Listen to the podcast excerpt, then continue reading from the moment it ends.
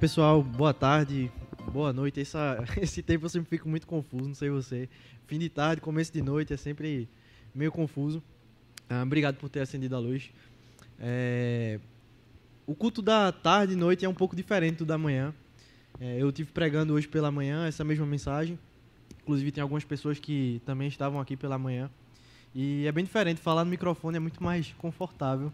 Eu não sei pro Ian que pregou semana passada uh, como que foi, mas eu cheguei em casa com a garganta já arranhando, assim, porque é no gogó mesmo. De manhã é algo sem equipe, sem estrutura. A gente faz uma roda aqui assim e a gente. Até o, o louvor é uma coisa meio que improvisada, assim. O Beto. Cadê o Beto? Tá por aí? Tá ali. O Beto saiu correndo pra ir na casa do Chitunda pegar um violão. E aí chegou com o violão e tocou. Então, é, tá sendo um pouco assim. Se você quiser conhecer, quiser vir de manhã, você vai ver que é um, um culto muito mais uh, familiar, assim, é um culto muito mais simples, sem estruturas. Então, fica um convite aí também para você. Às 10h30 a gente se encontra aqui também. Como vocês viram aí, passou um vídeo, uh, antes de colocar uh, essa imagem, que fala sobre uma igreja feita à mão. E para quem está nos visitando, ou para quem é, é, novo aqui e não pegou muito essa ideia do que é que seria uma igreja feita à mão, ah, no começo do ano a gente conversou acerca do que é que a gente iria falar no decorrer do ano inteiro. Qual que seria o, o tema que iria direcionar muitas coisas aqui na igreja? E a gente falou sobre uma igreja que busca é, a essência. E aí veio esse nome, igreja feita à mão, sendo um contratipo a uma igreja que seria industrial. Essa foi a ideia no, a princípio. E ao longo do ano a gente vai meio que destrinchar essa ideia através de várias séries de mensagens. E essa que a gente está hoje é a série Extraordinário, como você pode ver aqui do lado. E esse nome é bem, bem sugestivo. Se vira que é um dos caras da comunicação aqui na, na Mosaico, ele sugeriu esse nome e a gente conversou e falou, poxa, esse nome realmente é muito legal. E, e, e, tem algumas coisas muito interessantes desse nome extraordinário. Primeiramente, é, é, sobre algo que não é normal. É algo diferente, é algo fora do comum, é algo extraordinário. Mas como você pode ver ali, o extra está separado e até com um tipo de letra diferente. E isso é proposital. Porque a gente teve algumas ideias, talvez um pouco malucas, pelo menos na minha cabeça algumas coisas funcionam. Não sei se na sua vai funcionar. Mas Uh, o extra com a ideia de extra extra. Sabe o jornal extra extra? Uma notícia, algo assim. Então, é, é algo que está sendo anunciado. E isso lembra o Evangelho. O Evangelho é a boa notícia que nós recebemos. E o ordinário, que é a segunda parte, que é a palavrinha crente da moda, que todo mundo agora, acho que até Kézia já está rindo, a palavrinha crente da moda que todo mundo fala sobre uma vida ordinária, a gente tem um livro que é o best-seller da lojinha aqui, que é o Liturgia do Ordinário. Tá em falta, mas semana, semana que vem tá chegando mais aí. Então é um livro muito bom. Eu não sei quantos já leram, mas de manhã eu perguntei, um monte de gente levantou a mão, já li esse livro, esse livro é muito bom. Então fica uma indicação de leitura para você. Liturgia do Ordinário. E, enfim, tem essa divisão, o extra e o ordinário, aquilo que acontece todos os dias. Traz a ideia também de que esse extra, esse diferente, ele deve acontecer no ordinário, todos os dias.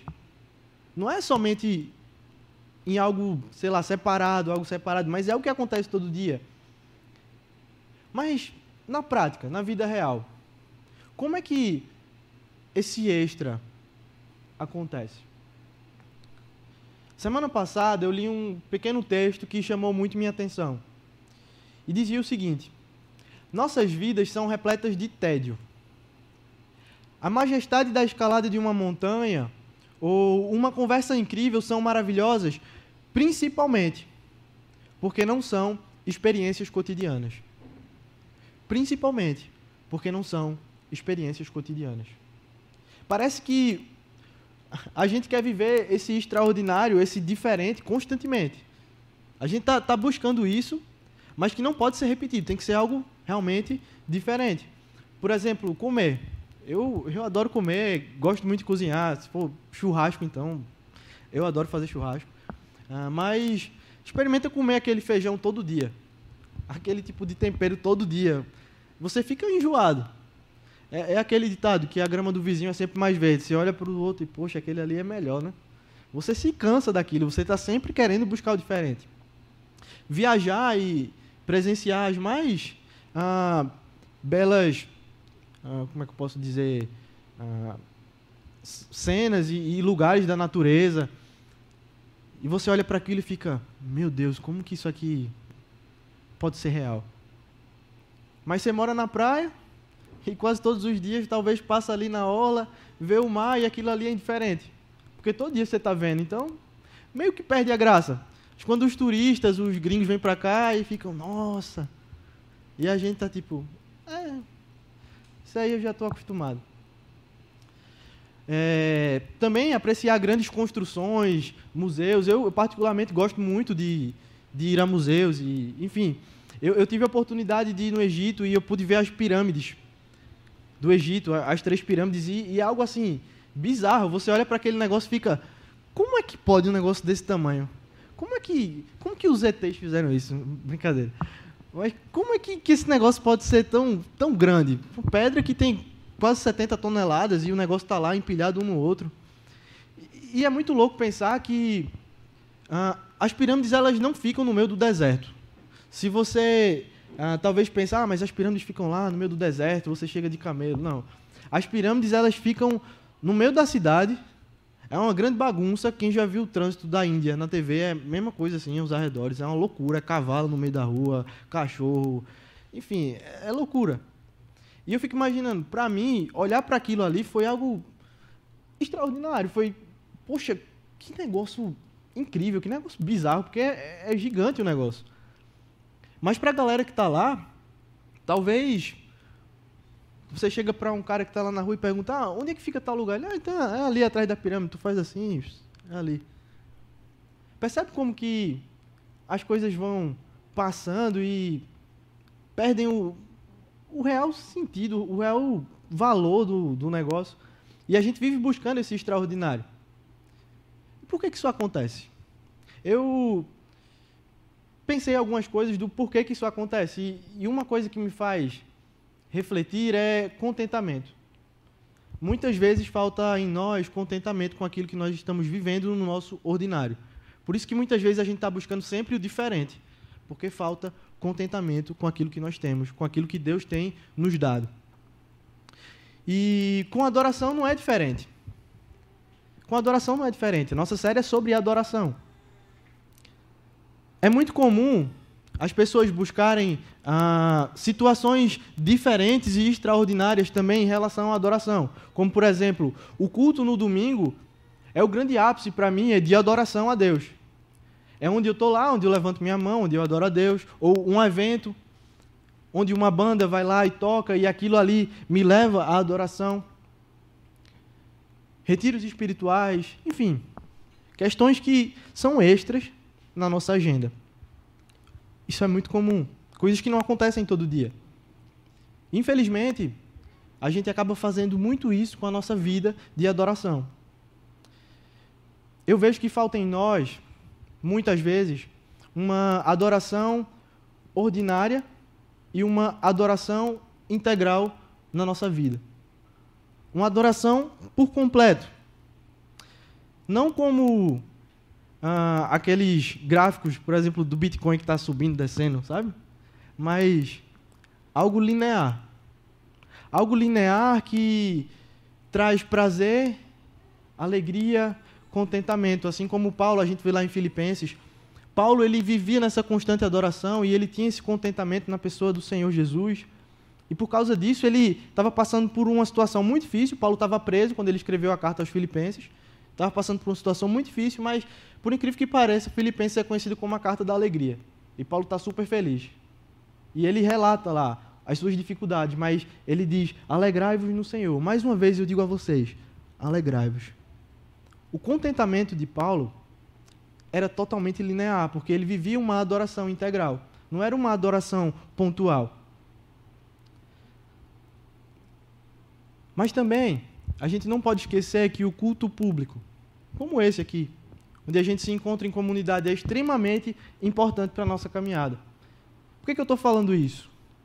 Porque é muito comum a gente ver pessoas que dizem: Ah, mas eu adoro na minha casa. Eu adoro na minha casa, eu coloco minha música e com o meu louvor lá eu adoro a Deus. E eu leio a minha Bíblia, coloco um pregador lá no YouTube, assisto. Às vezes eu assisto até o culto em casa aqui sozinho, mas quando a gente olha para as Escrituras, isso não faz muito sentido. Porque somos encorajados a caminhar juntos em comunidade, em família. Por isso que é importante essa reunião. Por isso que é importante você estar sentado aí do lado de uma outra pessoa que talvez não está na mesma rotina que você, você não vê ela durante a semana. Às vezes sim, porque é do seu pequeno grupo. Mas isso aqui é muito importante. É muito importante. Por isso que Paulo vai dizer: não façam como é costume de alguns, mas congregai-vos, estejam juntos na comunidade.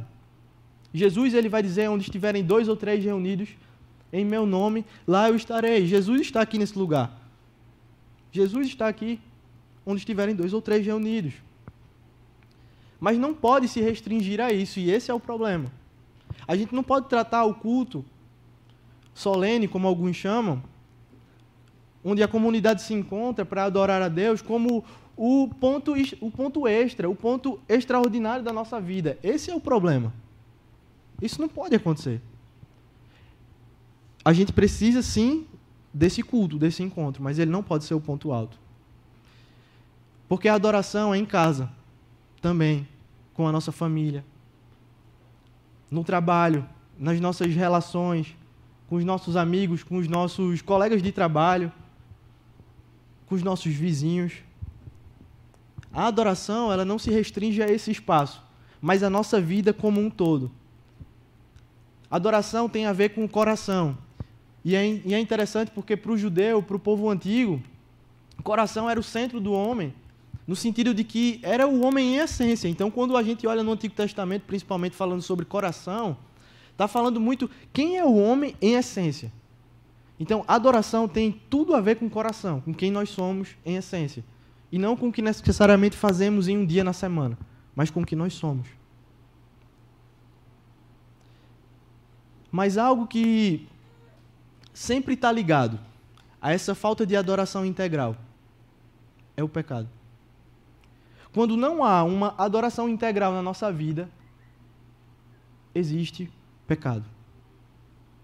Porque o ser humano, ele é especialmente um adorador. Todo ser humano, ele é um adorador. E a questão é que se você não adora a Deus, você está adorando alguma outra coisa.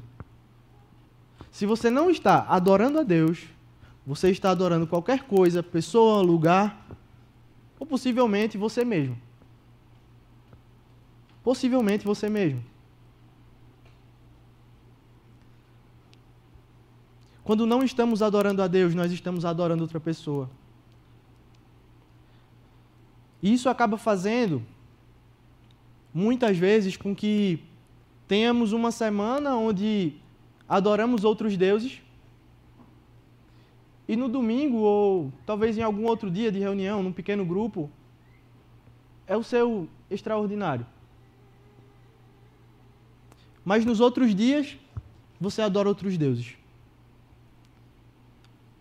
É por conta disso que eu queria ler com vocês Isaías capítulo 1. Se você puder abrir aí na sua Bíblia, Isaías 1. A gente vai falar um pouco sobre a hipocrisia que muitas vezes nós vivemos. De vir num domingo, de estar num pequeno grupo, e aquilo ali ser um ponto extraordinário da nossa vida, mas não é o comum, não é o normal, não é o que realmente nós estamos vivendo. E foi bem legal semana passada, o Ian estava pregando e ele falou sobre adoração e, e as escrituras. O quão é importante a leitura das escrituras ah, falou bastante comigo, falou muito ao meu coração, foi um encorajamento muito bom. foi um encorajamento muito legal. E espero que também tenha sido um encorajamento para você quanto à leitura da palavra. E, enfim, se você não leu, hoje você vai ler bastante. Se você não leu durante essa semana, hoje a gente vai ler Isaías 1 completo. A gente vai fazer expositivo, a gente vai ler texto por texto, a gente vai discutir algumas coisas aqui. Então, fica com a sua Bíblia ligada no seu celular. Quem está com Bíblia física, fica com o texto aberto. A gente vai ir e voltar em alguns momentos. Então, Isaías capítulo 1 vai dizer o seguinte: Visão de Isaías, filho de Amós, que ele teve a respeito de Judá e Jerusalém nos dias de Uzias, Jotão, Acais e Ezequias, reis de Judá. Ouvi, ó céus, e dai ouvidos, ó terra, porque o Senhor é quem fala. Criei filhos e os engrandeci, mas eles estão revoltados contra mim. O boi conhece o seu possuidor e o jumento o dono da sua manjedoura, mas Israel não tem conhecimento. O meu povo não entende. Ai desta nação pecaminosa, povo carregado de iniquidade, raça de malignos, filhos corruptores abandonaram o Senhor, blasfemaram do Santo de Israel, voltaram para trás. Por que a vez ainda de ser ferido, visto que continuais em rebeldia? Toda a cabeça está doente e todo o coração enfermo. Desde a planta do pé até a cabeça, não há nele coisa sã, senão feridas, contusões e chagas inflamadas. Umas e outras não espremidas, nem atadas, nem amolecidas com óleo. A vossa terra está assolada. As vossas cidades consumidas pelo fogo. A vossa lavoura os estranhos devoraram em vossa presença, e a terra se acha devastada como numa subversão de estranhos. A filha de Sião é deixada como choça na vinha, e como palhoça no pepinal, como cidade sitiada. Se o Senhor dos Exércitos não nos tivessem deixado alguns sobreviventes, já nos teríamos tornado como Sodoma e semelhantes a Gomorra. Aqui nós vemos claramente o contexto do povo de Israel.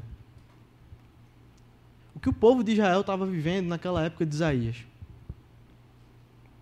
Totalmente longe de Deus, totalmente destruído, do pé à cabeça, cheio de feridas, com o coração totalmente destruído também.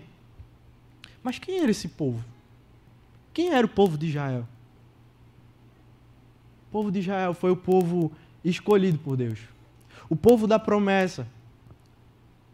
Aquele povo que foi chamado lá em Abraão, Gênesis 12, quando Deus chega para Abraão e diz: Abraão, você sai daí do meio da sua família, sai do meio da sua terra, vai para um lugar que eu ainda vou te dizer e eu farei de você uma grande nação eu farei de você uma grande nação. E é então que vem as descendências: Abraão, Isaac, Jacó. E o filho de Jacó, José, ele vai parar no Egito. Talvez você conheça um pouco dessa história, mas o filho de Jacó ele vai parar no Egito, ele se torna governador do Egito. E por conta disso, ele conseguiu salvar o povo hebreu, o povo, o povo do Senhor, da fome. Aquele povo foi parar no Egito para se alimentar, para fugir da fome. Só que o tempo passou. E quando o tempo passou, um outro faraó veio e percebeu que aquele povo se multiplicou de forma grandiosa. Havia cada vez mais gente. Então eles decidiram escravizar aquele povo. Então aquele povo preso, escravizado, foi liberto por meio de Moisés de toda aquela escravidão, de todo aquele sofrimento. E quando aquele povo sai do Egito, eles cantam a Deus dizendo que ele venceu de forma grandiosa e que lançou no mar os cavalos de Faraó. Que ele era a força e a canção daquele povo e que por isso eles o louvariam. Que não havia Deus como Javé, aquele que é, e que o seu reino seria para sempre.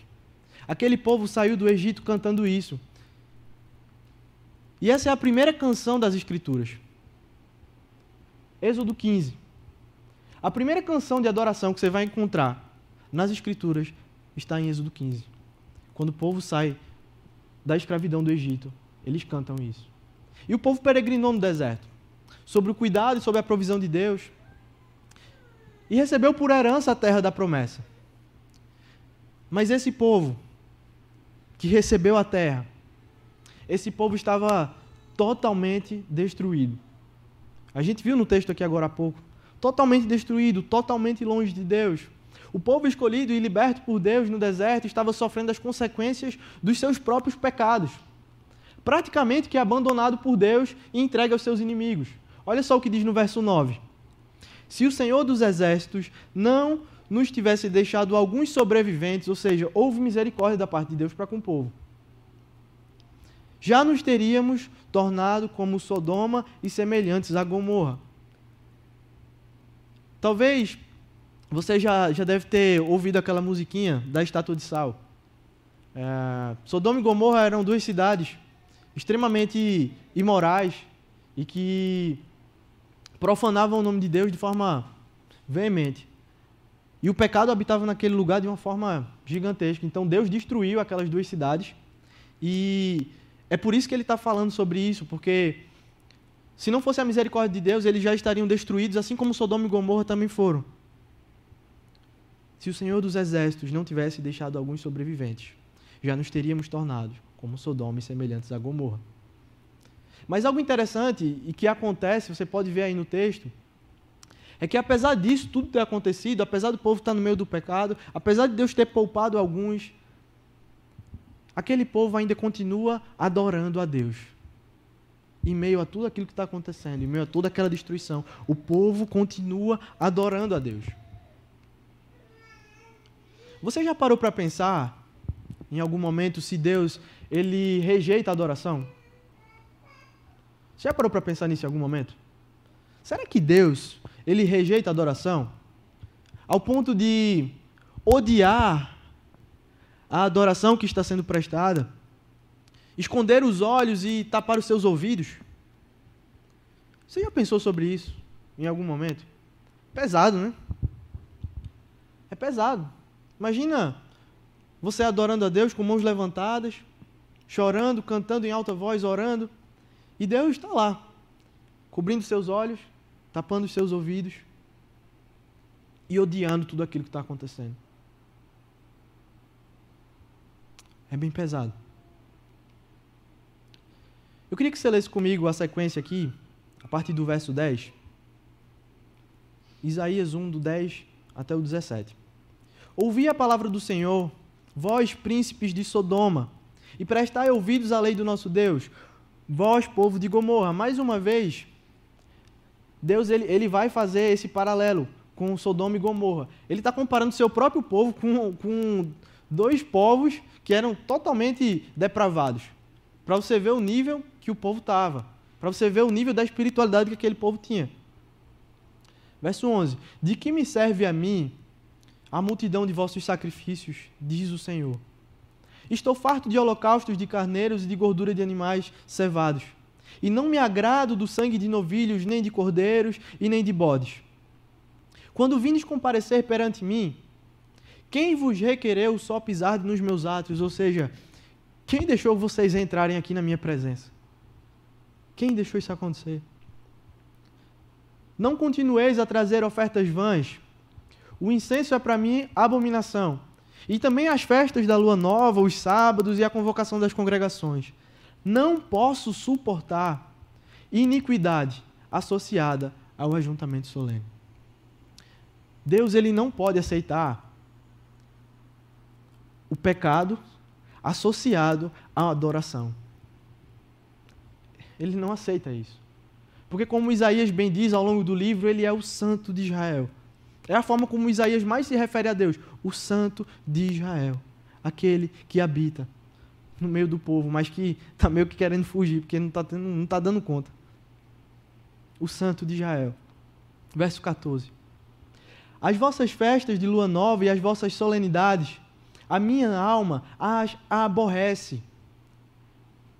A palavra aborrece aparece aqui na minha tradução, eu não sei como que está na sua, talvez pode ser que esteja odeio. Se tiver, melhor do que a minha.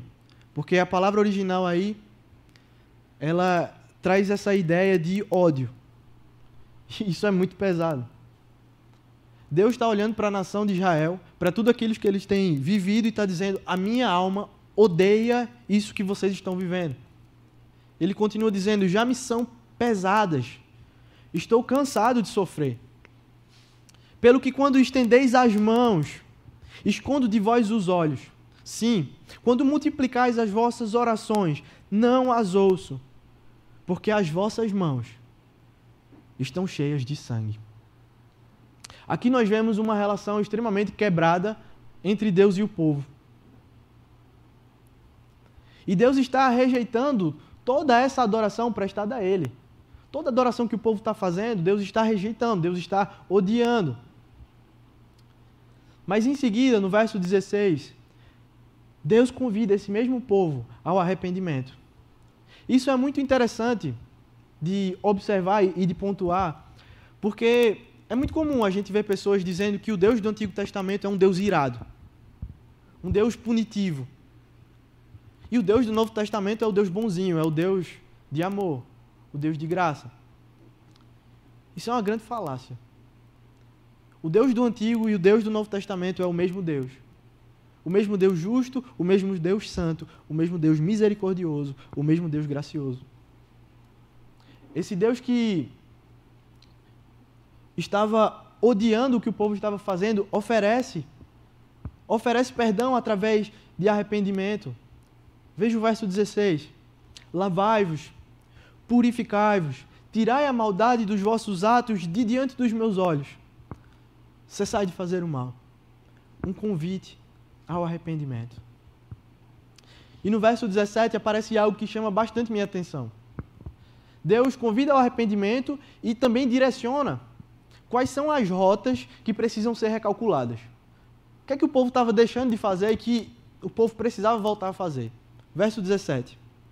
Aprendei a fazer o bem, atendei à justiça, repreendei ao opressor, defendei o direito do órfão, pleiteai a causa das viúvas. A explicação do que o povo estava vivendo e, tudo isso que, que Deus falou, a gente encontra ah, na parte mais final do texto, a partir do verso 21. Então eu queria que você desse um pulinho aí até o verso 21. Vai ter uma explicação muito clara do que é que estava acontecendo, por que, que Deus estava condenando tudo isso. Verso 21 vai dizer: Como se fez prostituta a cidade fiel? Ela que estava cheia de justiça. Nela habitava a retidão, mas agora homicidas a primeira palavra que me chama a atenção nesse verso 21 é a palavra prostituta. Ele vai dizer como se fez prostituta a cidade fiel. Prostituição, pelo menos nessa comparação, tá, tem tudo a ver com infidelidade. A cidade que antes era fiel ao Deus de Israel, o santo de Israel, agora se fez prostituta. Ou seja, estava adorando outros deuses. Estava se deitando com outros deuses. Israel estava totalmente longe do Senhor e agindo como uma prostituta. E isso me faz pensar que quando nós não vivemos uma adoração integral, quando nós não vivemos isso no nosso dia a dia, no nosso ordinário, isso produz um coração prostituído em nós. Consegue perceber? Quando a gente não, não vive integralmente essa vida de adoração a Deus, a gente passa a ter um coração prostituído. Isso produz em nós o um coração prostituído. A outra palavra que chama muito minha atenção aqui no verso 21 é homicidas. Porque tem tudo a ver com o que a gente leu agora há pouco, no verso 15. Mãos cheias de sangue. Olha o que diz no verso 15. É, é muito explicativo o texto vai lá e ele vai explicando. Verso 15: Porque quando estendeis as mãos, escondo de vós os olhos, sim. Quando multiplicai as vossas orações, não as ouço, porque as vossas mãos estão cheias de sangue, homicidas, assassinos. É interessante porque Jesus, em Mateus 5, Jesus ele vai dizer o seguinte: Ouviste o que foi dito aos antigos: Não matarás. E quem matar estará sujeito a julgamento, ou seja, assassino.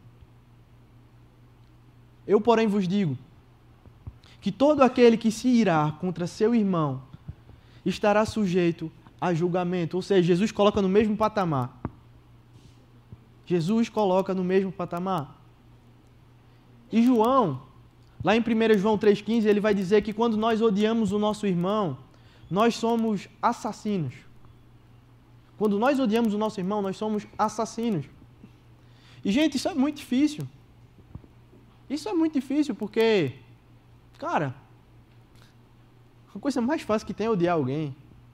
A coisa mais fácil que tem é, é, é sentir uma raiva absurda no seu coração, ao ponto de, de, de ter esse ódio que mata aquela pessoa na relação que você tem com ela. Eu não sei você, mas pra mim odiar alguém é assim. Pra mim é. Pô, odiar é. Odiar é muito fácil, velho. Amar é difícil pra caramba, mas odiar é fácil demais. E. O povo vivia isso, mas fazendo esse contraste com a nossa realidade, muitas vezes estamos com mãos cheias de sangue. Porque no nosso coração existe raiz de amargura, ódio e muitas coisas relacionadas, relacionadas a outras pessoas, ao nosso próximo. Então, nessa parte tarde e noite, eu queria te convidar a pensar um pouco sobre isso. Para que você se avaliasse e visse como que está o seu coração em relação a outras pessoas. Eu sei que é difícil pra caramba, porque tem coisas que machucam na nossa vida pessoas que nos machucam, às vezes, poxa, é muito difícil, mas Jesus nos convida a perdoar. Porque se Ele nos perdoou, é para que nós possamos perdoar também. Para que não venhamos a ser assassinos. Continuando o nosso texto, no verso 22, ele vai dizer o seguinte: A tua prata se tornou em escórias, e o teu licor se misturou com água. Ou seja, o que eles tinham de precioso, eles perderam tudo. Os teus príncipes são rebeldes, companheiros de ladrões. Cada um deles ama o, suborno e corre atrás de recompensas. Ou seja, um Deus que eu consigo ver no povo de Israel era eles mesmos. Pensavam no próprio umbigo, pensavam nas recompensas, corriam atrás do suborno, eram ladrões, roubavam os outros, porque pensavam somente em si, não pensavam no próximo.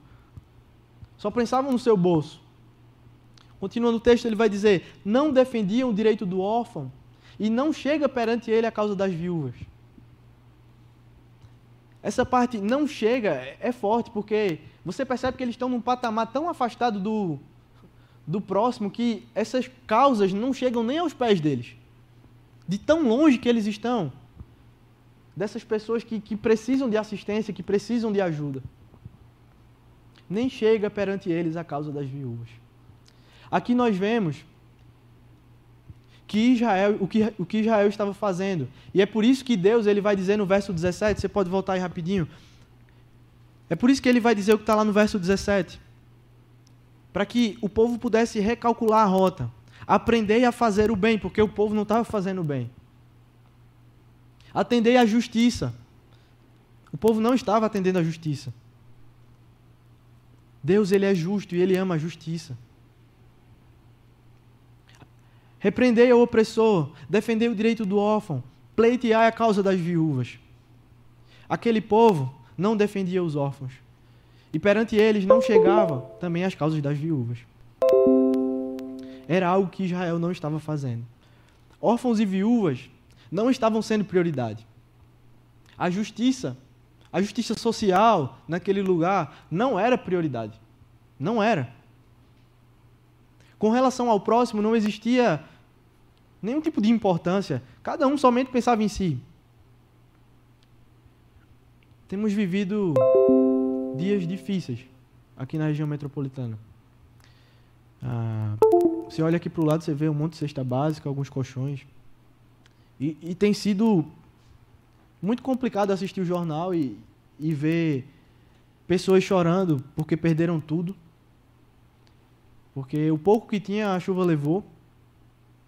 Pessoas que perderam entes queridos. E em meio a tudo isso, a gente vê uma igreja sensibilizada. Uma igreja que olha para isso e, cara, eu preciso fazer alguma coisa. E a gente tem tido a oportunidade de servir em diversos lugares servir diversas pessoas com alimento. A gente teve um envolvimento muito grande aqui da igreja. Isso foi massa pra caramba. A gente teve alguns pequenos grupos aqui montando cesta básica. Uh, pessoas que estavam levantando uh, grana para poder comprar esses colchões e comprar mais alimento para montar mais cesta básica. Gente que veio aqui para fazer comida, para a gente poder levar nas comunidades. Isso é muito. Isso é muito massa. Isso é, é, é realmente algo que a gente pode dizer: Poxa, Deus, obrigado pelo privilégio que o Senhor está nos dando de fazer isso. Porque é um privilégio. Mas eu queria trazer um incômodo. Não só para você, como para mim também. Um incômodo em relação a isso. Isso não pode ser algo extraordinário. Isso não pode ser algo pontual, não pode ser algo emergencial. Isso não pode ser algo que, que acontece só porque teve uma grande cheia e o povo perdeu casa, perdeu tudo. Agora vamos ajudar, agora vamos dar cesta, agora vamos fazer isso. O incômodo que eu quero trazer para a gente aqui é que isso precisa ser ordinário, que isso precisa ser integral. Não é algo pontual. Ah, a gente vai fazer uma ação aqui e é isso. A gente tira umas fotos, bota lá no Instagram e tá massa. Não. É uma vida integral. Porque uma adoração a Deus de forma integral me leva a esse tipo de atitude. Uma atitude linear. Não pontos altos e depois uns mais baixos, mas linear. Nós precisamos viver isso de forma integral. Inclusive, a gente até discutiu em alguns momentos aqui sobre a questão do social aqui na Mosaico, que o social ele não pode ser um departamento da igreja que às vezes isso acaba sendo um pouco problemático. Porque o social, às vezes, diz: não, a gente tem um social lá na igreja que faz algumas coisas, mas às vezes isso pode ser problemático porque a gente terceiriza aquilo que é nossa responsabilidade para um departamento da igreja. Quando, na verdade, a igreja ela tem que ser o social. A igreja tem que ser o social. A gente precisa abraçar isso, não somente em momentos como esse, mas a gente precisa atender à justiça como algo integral na nossa vida de adoração a Deus. É isso que a gente precisa fazer, é esse, incômodo que eu quero trazer, porque eu, eu trouxe isso para mim e quero trazer isso para vocês também, esse incômodo, para que isso mexa em você e, e, te faça pensar que, cara, não é um departamento que você dá uma grana para alguém comprar um feijão e tchau. Vamos fazer isso, vamos Vamos chegar junto e vamos entender que, como comunidade, a gente precisa construir isso junto. Linear. Não em pontos extraordinários, mas linear. Voltando para o nosso texto, no verso 24, vai dizer o seguinte: Portanto, diz o Senhor, o Senhor dos exércitos, o poderoso de Israel: Ah, tomarei satisfação aos meus adversários e vingar-me-ei dos meus inimigos. Voltarei contra ti a minha mão Purificar-te-ei com o potássio das tuas escórias, e tirarei de ti todo o metal impuro. Restituir-te-ei os, os teus juízes, como eram antigamente, e os teus conselheiros, como no princípio. Depois te chamarão de cidade justa, cidade fiel. Sião será redimida pelo direito, e os que se arrependerem pela justiça. Aqui Deus ele fala sobre um recomeço. Um recomeço para aquele povo de Israel, nem que ele tivesse que pegar pelo colarinho e dizer: vem cá, que aqui agora eu vou, vou dar um jeito em você. E é o que muitas vezes também acontece na nossa vida. Isso envolve disciplina. Quem é pai sabe muito bem que não pode deixar os seus filhos fazerem o que quiserem, mas eles precisam supervisionar, eles precisam disciplinar os filhos quando necessário, porque muitas vezes a criança não sabe o que está fazendo, acha que está tudo bem, mas aquilo ali está prejudicando muito. Pode até causar danos físicos e tudo mais. Então os pais eles repreendem e Deus a mesma coisa com os seus filhos. Deus ele nos repreende e muitas vezes nos disciplina quando é necessário. Como dizem Hebreus, Deus disciplina quem é filho. E se você é filho de Deus e você não tem vivido em conformidade com aquilo que ele tem para nós, se você tem vivido uh, de uma forma não arrependida diariamente, mas de uma forma contínua no pecado, se você é filho, saiba que Deus pesará a mão sobre você. Mas também, se ele não pesar, talvez a situação seja um pouco mais complicada. Porque Deus só disciplina quem é filho. Quem não é filho, Deus não disciplina. Mas quem é, Ele chama para perto. Deus ele oferece perdão através do arrependimento. Mas aqueles que rejeitam sofrem a pena. A gente não pode anular essa parte. Os que rejeitam sofrem a pena. O verso 28 vai dizer o seguinte: Mas os transgressores, os pecadores, serão juntamente destruídos, e os que deixarem o Senhor perecerão. Porque vos envergonhareis dos carvalhos que cobiçastes, e sereis confundidos por causa dos jardins que escolheste. Porque sereis como o carvalho cujas folhas murcham e como a floresta que não tem água. O forte se tornará em estopa e a sua obra em faísca. Ambos arderão juntamente e não haverá quem os apague. Você leu esses últimos versos com atenção? Prestou atenção no que é que, que foi relatado aqui nesse texto? Existe uma referência muito forte nesse texto. Não sei se você pegou essa referência. Hoje em dia, é, os filmes, para quem gosta de Marvel, é, tem muito isso de referência. Você vê um, um, filme e aparece uma coisinha ali que você fala: caramba, isso é uma referência da série tal. Isso aqui é uma referência a o, o aquele outro super-herói que foi daquele outro filme e tal. Não sei se você pegou a referência aqui dessa parte, mas tem algo muito, muito interessante que não foi colocado à toa. Salmo 1. Bem-aventurado o homem que não anda segundo o conselho dos ímpios, não se detém no caminho dos pecadores, nem se assenta na roda dos escarnecedores. Antes, o seu prazer está na lei do Senhor e na sua lei medita de dia e de noite. Esse homem que é feliz, esse homem bem-aventurado, qual Davi coloca aqui no Salmo 1, ele medita de dia e de noite na lei do Senhor. É algo linear. Não necessariamente ele vai passar o dia com a Bíblia lendo. Não necessariamente isso. Mas é alguém que vive em constante adoração diariamente. Diariamente. Não é só no culto, mas é na semana, no ordinário. Não é só o extraordinário, o extra. Não, não. É o ordinário. O John Piper é um pastor que eu gosto pra caramba. Ele já é um cara mais velho, é, bem tradicional. Mas eu respeito ele pra caramba, me inspirou muito na minha caminhada. E tem um vídeo que ele fala uh, sobre a relação com Deus, sobre a oração sem cessar, sobre essa questão da adoração. E ele vai dizer que, enfim, ele é velho e ele não é muito bom com tecnologia. Então, ele, ele disse que ele tem um costume de falar com a esposa dele no telefone e depois ele esquece de desligar o telefone e põe o celular no bolso. E ele está lá na reunião e a esposa está escutando tudo que ele está falando. E ele disse, cara, o orar sem cessar, o, a adoração a Deus e tudo isso tem a ver com um celular que você deixa o tempo inteiro. E você está o tempo inteiro numa relação com Deus. É algo muito simples, sabe? Mas me pegou muito. Não sei se isso faz sentido para você. Mas é essa relação que é ininterrupta. Antes o seu prazer está na lei do Senhor e nela medita de dia e de noite. E aqui é a nossa referência. Ele é como árvore plantada junto à corrente de águas, que no devido tempo dá fruto, e cuja folhagem não murcha, e tudo quanto ele faz será bem sucedido. O texto de Isaías, verso 30, vai dizer sobre aqueles que não se arrependem, que se entregam aos seus pecados e viram as costas para Deus porque sereis como o carvalho cujas folhas murcham, e como uma floresta que não tem água. Pegou a referência?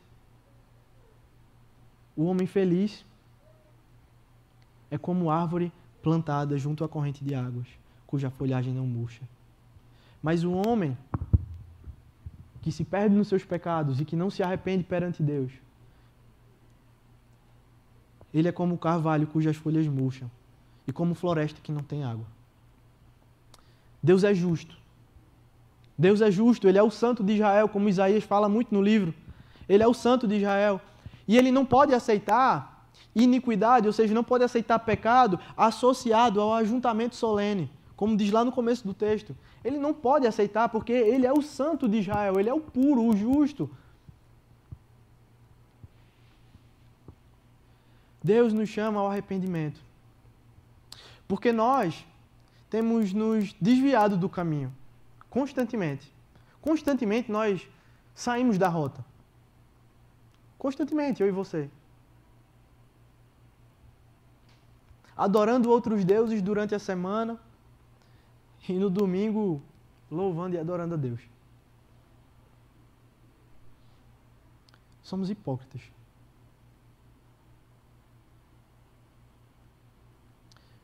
Como bem diz o texto, nós precisamos nos lavar e nos purificar. Esse é o convite que o Santo de Israel nos faz: nos lavar e nos purificar. Nós temos pecado e precisamos nos arrepender diariamente, constantemente. A gente precisa ter esse coração arrependido, esse coração que gera em nós uma busca por perdão, o qual nós já temos completo, mas precisamos constantemente nos arrepender porque nós pecamos constantemente. Existe essa luta entre carne e espírito que faz com que a gente sempre esteja dando um vacilo. A gente tá, poxa, eu vou essa semana eu vou, poxa, eu vou ler a Bíblia, eu vou ter muito tempo com Deus. Mas a sua natureza carnal, muitas vezes, ela, ela é tão tendenciosa que muitas vezes você, sem nem perceber, você já. Puxa. Nós precisamos nos arrepender. Porque Ele é o Santo de Israel. O próprio Isaías, que relatou e escreveu esse livro, no capítulo 6, ele vê o rei assentado num alto e sublime trono. E os anjos, os serafins, cantavam: Santo, Santo é o Senhor dos exércitos. Enquanto, enquanto Isaías estava lá naquele lugar e os seus olhos viam o rei, ele vai dizer: Ai de mim que estou perecendo, porque eu sou um homem de impuros lábios e habito no meio de um povo de lábios impuros. E os meus olhos viram o rei. Isaías tinha consciência do seu pecado. Isaías, o profeta que relatou isso aqui. Ele tinha consciência. Quando ele viu o rei, ele caiu no chão. O santo de Israel continua assentado no seu trono e nos convida ao arrependimento. Nos convida ao arrependimento porque temos pecado. João fala que se dissermos que não temos pecado algum, a nós mesmos nos enganamos. Se dissermos que não temos pecado, a nós mesmos nos enganamos. Se você vê alguém dizendo que está tudo bem, que está tudo certo, na verdade está tudo errado. Porque não tem um que, que possa dizer assim, não, está tudo certo. Não está tudo certo. Não está. Já começou mentindo. Olha só o que diz no verso 18. O santo de Israel que continua assentado no trono nos chama e nos convida ao arrependimento. Verso 18. Lá no meio, a gente passou ele, a gente vai voltar nessa parte. Verso 18: Vinde, pois, e arrazoemos, diz o Senhor. Ainda que os vossos pecados sejam como a escarlata, uma cor vermelha muito forte, eles se tornarão brancos como a neve. Ainda que seja vermelho, como o carmesim, o carmesim é o besouro que, que quando morre, ele solta essa tintura que pinta e tinge o tecido trazendo essa cor escarlata, esse vermelho, ainda que sejam vermelhos como carmesim, se tornarão brancos como a neve. Se quiserdes e me ouvirdes, comereis o melhor dessa terra. Mas se fordes rebeldes, sereis devorados à espada, porque a boca do Senhor disse. Deus é misericordioso Ainda que os nossos pecados venham a ser vermelhos como a escarlate, ainda que venham a ser muito escuros e que tenham uma grande mancha, eles podem ser limpos. Nós podemos ser limpos e nós podemos ser brancos como a neve. Como disse Davi lá no Salmo 51, enquanto ele se derramava perante o Senhor em arrependimento, ele vai dizer que sacrifícios agradáveis ao Senhor, ou seja, uma adoração a Deus de forma que é agradável, tem a ver com um coração quebrantado e contrito. E que esse Deus não despreza. Um coração quebrantado, contrito, arrependido, esse Deus não despreza.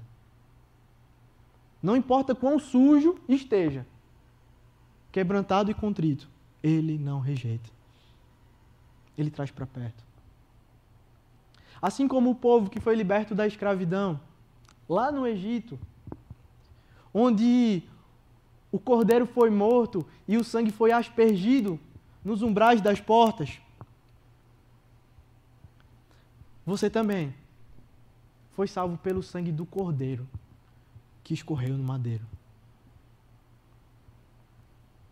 E esse sangue te faz alvo como a neve. Para que naquele dia, o dia em qual nós iremos encontrá-lo na eternidade, nós possamos dizer: Digno é o cordeiro que foi morto. Amém. Digno é o cordeiro que foi morto. Porque pelo seu sangue nós somos lavados, purificados e podemos ser mais brancos que a lã, alvos como a neve. Eu queria que nesse momento você pudesse abaixar sua cabeça e tivesse um tempo com Deus. Que você fizesse uma autoanálise. Como alguém que se olha no espelho. Como alguém que busca encontrar desvios de rota.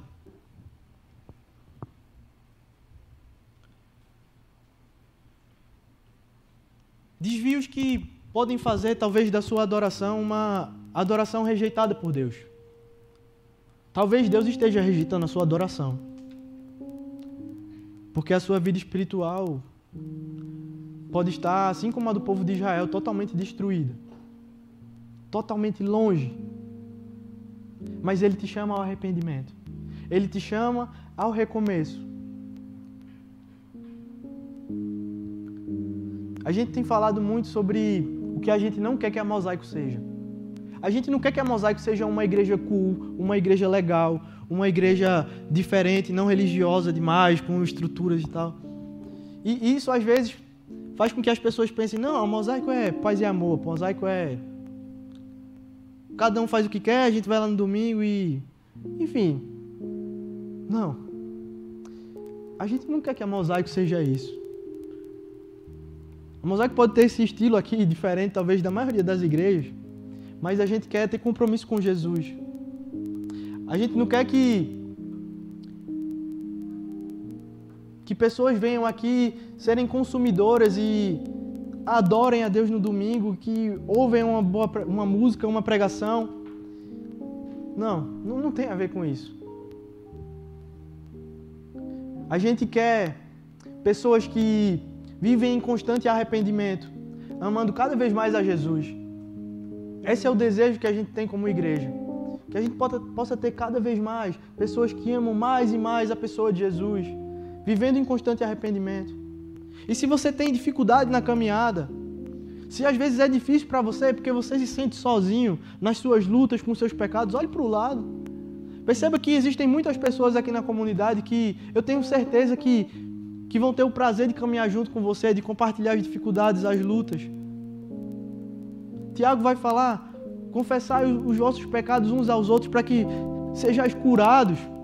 Então, que a gente possa viver isso em comunidade também, que a gente possa lembrar que caminhar junto, cara, é muito importante.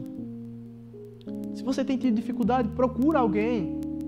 Procura alguém, caminha junto, não fica sozinho. Arrependa-se.